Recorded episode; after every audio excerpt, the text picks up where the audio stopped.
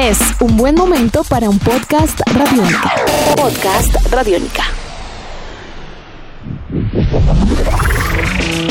La magia de una buena conversación. Profe, buenas tardes, buenos días, saludos a toda la gente desde donde se escuchen. Un placer siempre estar acá con ustedes. Una cita con el profe.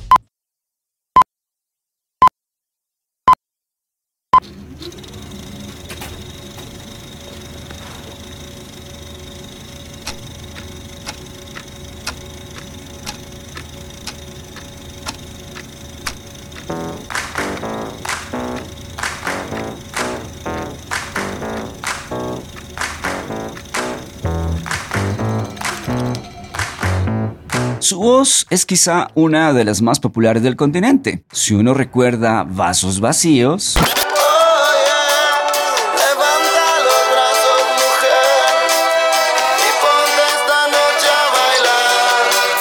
Por supuesto, ahí está su voz. Si uno recuerda mm, Matador,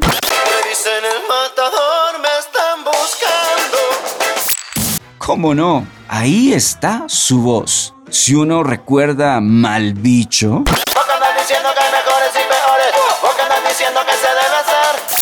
también sí aparece su voz. Estamos hablando de Gabriel Julio Fernández Capello, mejor conocido como Vicentico este gran compositor y cantante argentino, quien hemos conocido, por supuesto, con los fabulosos Cadillacs, desde bares y Fondas de 1986, pasando por Yo te avisé, El ritmo mundial, El satánico Doctor Cadillac, volumen 5, Sopa de caracol, El león, Vasos vacíos, esa recopilación, ese en vivo de Buenos Aires, Rey Azúcar, Fabulosos Calavera, La marcha del golazo solitario, Hola, Chau, La luz del ritmo, El arte de la elegancia, La salvación de Solo y Juan, y ese en vivo desde el Madison Square Garden, Hablamos de una discografía importante, como no, con los fabulosos Cadillacs, pero también podríamos hablar sobre su discografía como solista. Vicentico, Los Rayos, Los Pájaros, Solo un Momento, Solo un Momento en Vivo, Vicentico 5, Último Acto y, como no, 2021, El Pozo Brillante. ¡Hey! Estamos contando muchos discos, no solamente con los Kylax, sino como solista del gran Vicentico Gabriel Julio Fernández Capello. Hoy, en una cita con el profe, podcast Radiónica al oído, vamos a presentar la voz de Vicentico. Por supuesto, nos estaremos concentrando en su trabajo musical como solista, El Pozo Brillante, publicado en 2021. Y el maestro, maestro de maestros, Jairo Rocha, está en toda la producción técnica de este espacio. Mi nombre es Álvaro González Villamarín, arroba profe astronauta. sencillamente queremos decirles, sean bienvenidos y bienvenidas a esta cita. Sí, una cita con el profe. Podcast Radiónica al oído. Empezamos esta charla con Vicentico.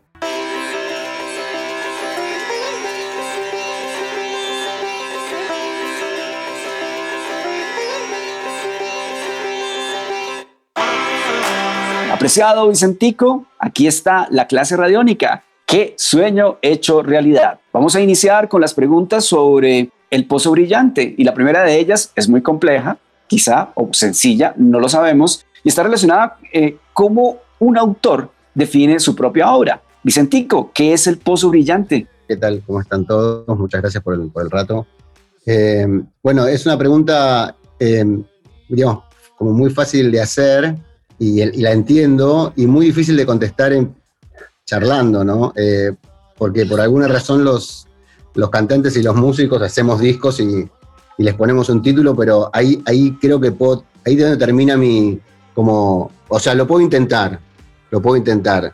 El, el título del Pozo Brillante me dio vueltas desde que empezamos a grabar el disco y, entonces eso fue como un paraguas para mí para poder eh, manejarme en cuanto a imágenes y para escribir las letras, para, pensar la música, para tocarla, como, como, como idea eh, como muy principal al, principio de la grabación, ¿no?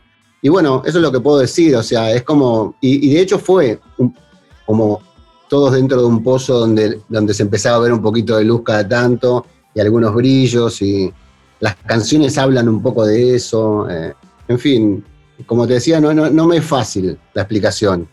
Este, y, no quiero aburrir con, en el momento que me, puedo poner a pensarlo, quiero decir, y, charlar un rato sobre el tema, pero tal vez es un poco aburrido.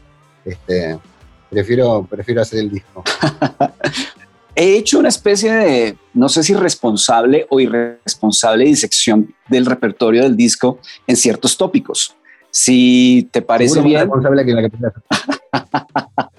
Entonces me voy a arriesgar por, eh, por, por, por, por contar lo que para mí es un viaje sonoro bastante especial y espacial, sin lugar a dudas. Y voy a empezar por Freak, que, canción que sonó en Radiónica, una canción que estuvo incluso en nuestro conteo, donde encuentro una conexión con Tengo Miedo, donde yo veo una especie de psicodelia rítmica bastante especial, sin lugar a dudas, y comienzo yo a crear como combos de canciones. Hablemos sobre ese aspecto de poder eh, seguir indagando como en esa especie psicodélica. Yo, yo en algún momento a Freak le puse psicodelia caribe, o sea, en algún momento le puse el apartado de psicodelia caribe, pero me encanta esa psicodelia rítmica que, que veo que ya se ha explorado en muchos de, de tus discos como solista y aquí veo dos tópicos bastante contundentes sobre ese sentido. Sí, es verdad. Eh, le agregaría a, ese, a esas dos otra que se llama Solo para mí, creo que es la que viene después de Ahora dos, y tal vez también le agregaría la última canción del disco, ¿no? Como hay como ahí en esas cuatro como un camino que tiene que ver con la psicodelia, pero la pre-psicodelia, digamos, ¿no? Eh, es más como años 50, del 50 a los 60, como un modo de, de grabar y de arreglar, la, de hacer los arreglos musicales medio de esa época que a mí me gusta mucho y, está como muy influenciada por, por eso y, también por el modo de grabar, ¿no? Como que todo está grabado saturado, todo, todo está un poquito saturado y corrido de, lo normal y un poco corrido de eje y, suena todo como medio bruto eh, y todo está tocado muy fuerte. Eh, como que es, son canciones en donde no hay, eh, donde la idea era no tener ningún tipo de sutileza. Este, y exagerar, ¿no? Que es muy diferente a otras canciones del disco, pero si querés te dejo a vos con tu disección. Muy bien, porque las que me has mencionado las tengo en otro combo, te vas a dar cuenta. Eh, segundo punto, bueno, aunque esta iba a ser la primera pregunta, a mí sí me llama mucho la atención gratamente Héctor Castillo. Me llama mucho la atención además porque es un músico, productor muy cercano a Colombia cuando la fase final de Sentimiento Muerto, de Hermistatu y obviamente su trabajo como productor. Eh, creo que también es muy, muy responsable de ese sonido tan grueso y también tan arriesgado, me imagino. Sí, sí, sí. Eh, digamos, e, es, completamente responsable. Somos los dos responsables en el sentido de que, de que yo soy quien, quien, digamos, quien empuja eso, pero a Héctor no hace falta que lo empujen mucho para ese lado, digamos, él va solo, ¿no? Entonces es una mezcla de los dos, como subiéndonos el uno arriba del otro y formando capas de, de cada vez más fuerte, cada vez más fuerte, a mí lo que me gusta de trabajar con Héctor, yo ya hice, hicimos un disco con los Cadillacs, que fue La Salvación de Sol y Juan, y después hice música para un par de películas con él que hicimos juntos, y nos potenciamos de un modo, para mí, virtuoso, pero también problemático, digamos. O sea, por eso la grabación duró un año y medio, porque ni él ni yo tenemos eh, la posibilidad de decir,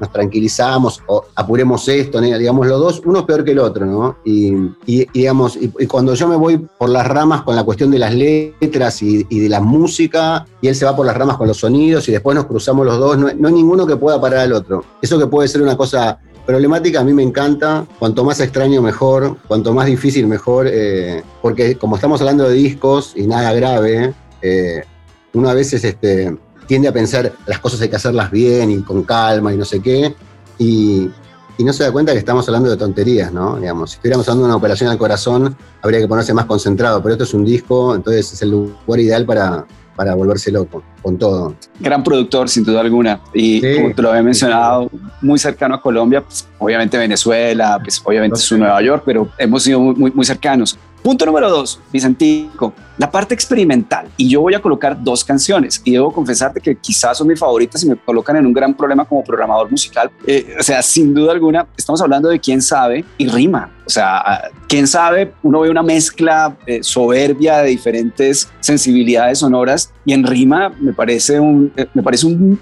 cuento perfecto, parece un cuento perfecto donde uno está ahí como esperando, o sea, como que hay un juego bastante bien elaborado entre el compositor y quienes escuchamos las canciones. Segundo aspecto, después de la psicodelia rítmica, te hablo de la parte experimental, que por cierto me fascina en el disco.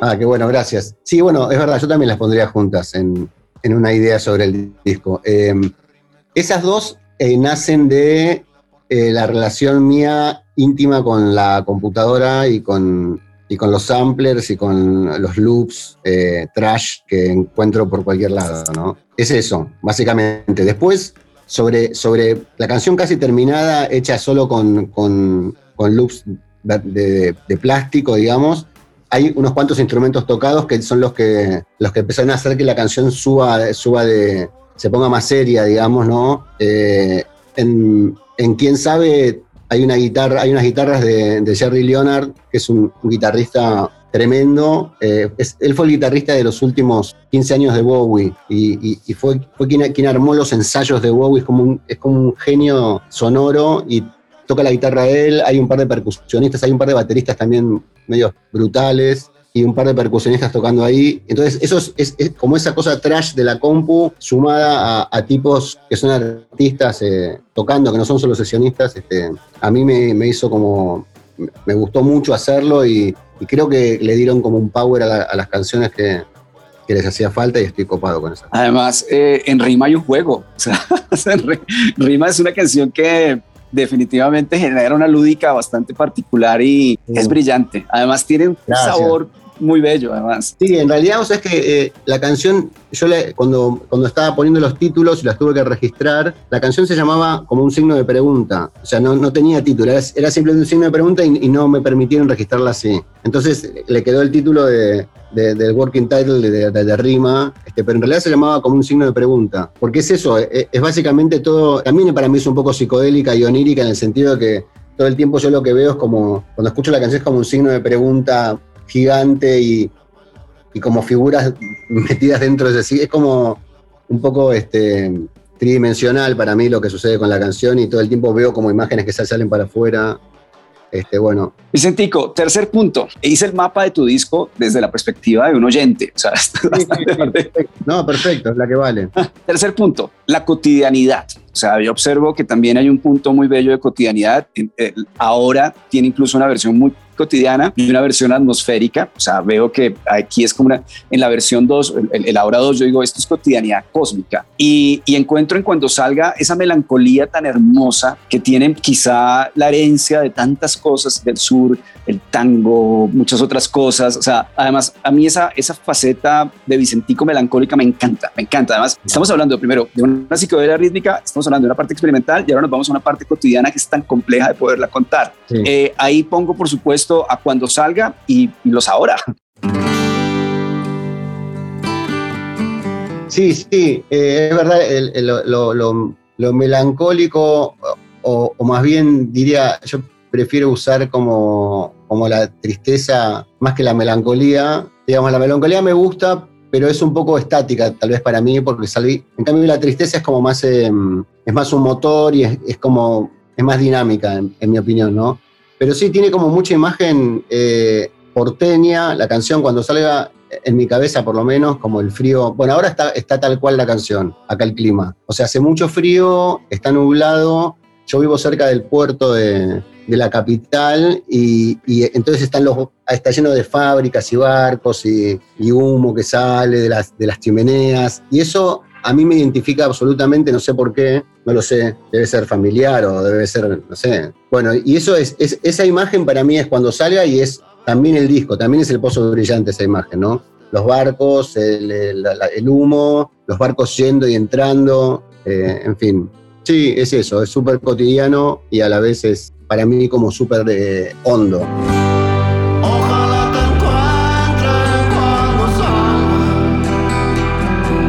Muy bien, voy por la cuarta parte. Y aquí ya, este, ya habías mencionado solo para mí, Chao Estrella y el plan, y yo los coloqué como una especie de trilogía cinematográfica.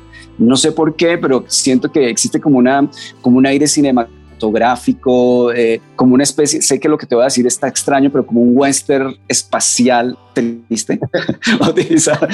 y, me llama mucho la atención ese, ese final, esa trilogía final me llama mucho la atención desde la perspectiva narrativa, además porque también me, me da como una impresión, insisto, de oyente, en que me voy a encontrar con con muchas más historias. Me encanta el final del disco, sin lugar a dudas, Bueno, muchas gracias. A mí, por ejemplo, eh, la, la, la, primera de esas tres, que es Chavo Estrella, para mí es el mismo personaje que Freak y que tengo miedo en el sentido de que de que es alguien que está perdido eh, en, la nebulosa de, las canciones y, como si fuera en una bola de cristal eh, de esas eh, donde gira Elvis, está como metido dentro de ese perdido ahí adentro y no puede salir. Pero sí son bastante cinematográficas. Después, la última canción del disco es la única canción que yo tenía de hace tiempo. O sea, no la tenía terminada cantada, era simplemente una melodía que yo había usado para una película de mi esposa que se llama La Reina del Miedo. Fue el leitmotiv, esa melodía era el leitmotiv de algunas partes de la película. Y, y está grabada con un teclado muy viejo que se llama Optigan, que son los teclados de los años 60 que uno ponía un disco adentro y tocaba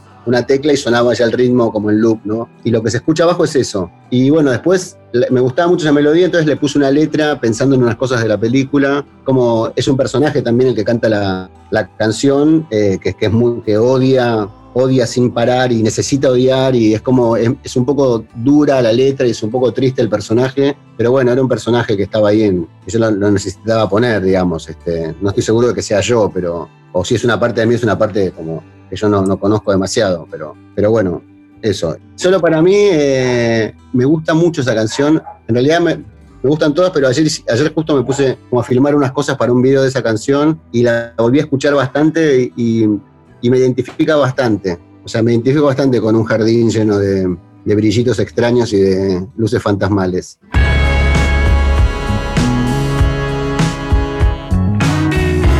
Obviamente falta una, falta una canción y es el bonus track del viaje. Y estamos hablando de, de, No Tengo. El reto de haber hecho ese cover me parece a mí brillante, además porque de alguna manera u otra es tan perfecta para Latinoamérica. o sea, uno escucha la canción y está Latinoamérica en, en esa versión de, de, No Tengo. Bueno, lo que pasa es que la canción esa eh, es perfecta para, para, todos, ¿no? Digamos, viste cuando, la, cuando las, hay canciones que, que no tienen, que son larguísimas en su tiempo, ¿no? Que duran y duran y duran y duran y lo, que dice no se acaba nunca, ¿no? Pensá que esa canción fue escrita pre-Vietnam y le caía perfecto a Vietnam y después formó parte de Hear, de la, de la ópera rock, y la cantó Nina Simón. Cuando canta Nina Simón es como, es la verdad absoluta, digamos. Este, era, para, era difícil hacer una versión, en realidad fue medio atrevido de mi parte y lo, lo que me propuse fue como, bueno, hacer con mucho respeto y mucho cariño trabajar mucho y que no, no fuera a ser que, me quedaba una cosa híbrida, no sé qué. Estoy contento que, que, trabajé mucho en eso. Yo no sé, no sé cuán, no sé si la escuchara ahora alguien, el compositor o lo que fuere, si le gustaría o no. Yo, yo sé que está hecha con el absoluto cariño por, por, por esa canción que es tremenda y como vos decís, o sea, nos atraviesa, no sé, a través de los años un montón.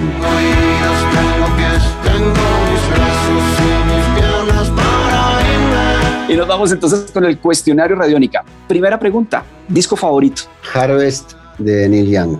Pregunta número dos, comida favorita. La pasta muy bien hecha.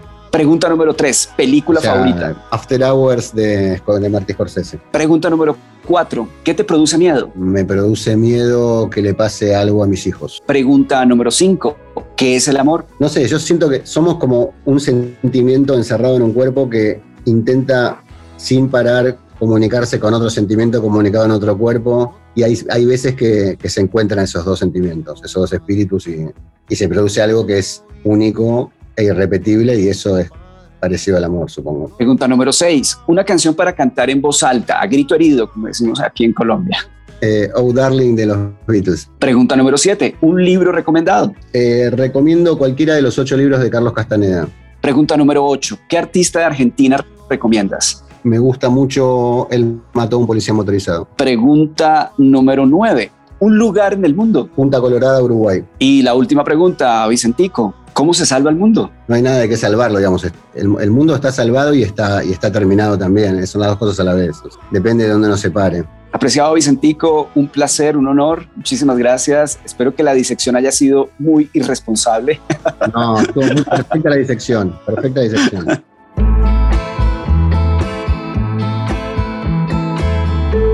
Era la voz de Vicentico. Sí, el mismísimo Vicentico de los fabulosos Cadillacs y, como no, ya tiene una discografía gigante como solista. Hemos podido conocer las historias del Pozo Brillante. Esta es una cita con el profe, podcast Radiónica, siempre al oído Puedes escucharnos en radionica.rocks y en tu plataforma favorita. Un fuerte abrazo para el maestro de maestros, Jairo Rocha. Mi nombre es Álvaro González Villamarín, arroba profestronauta. Queremos decirles que aquí también salvamos el mundo. Una cita con el profe. Muchas gracias por su compañía, cariño y por esa música que siempre, siempre, siempre late en el corazón. Salva tu mundo. Usa Radiónica.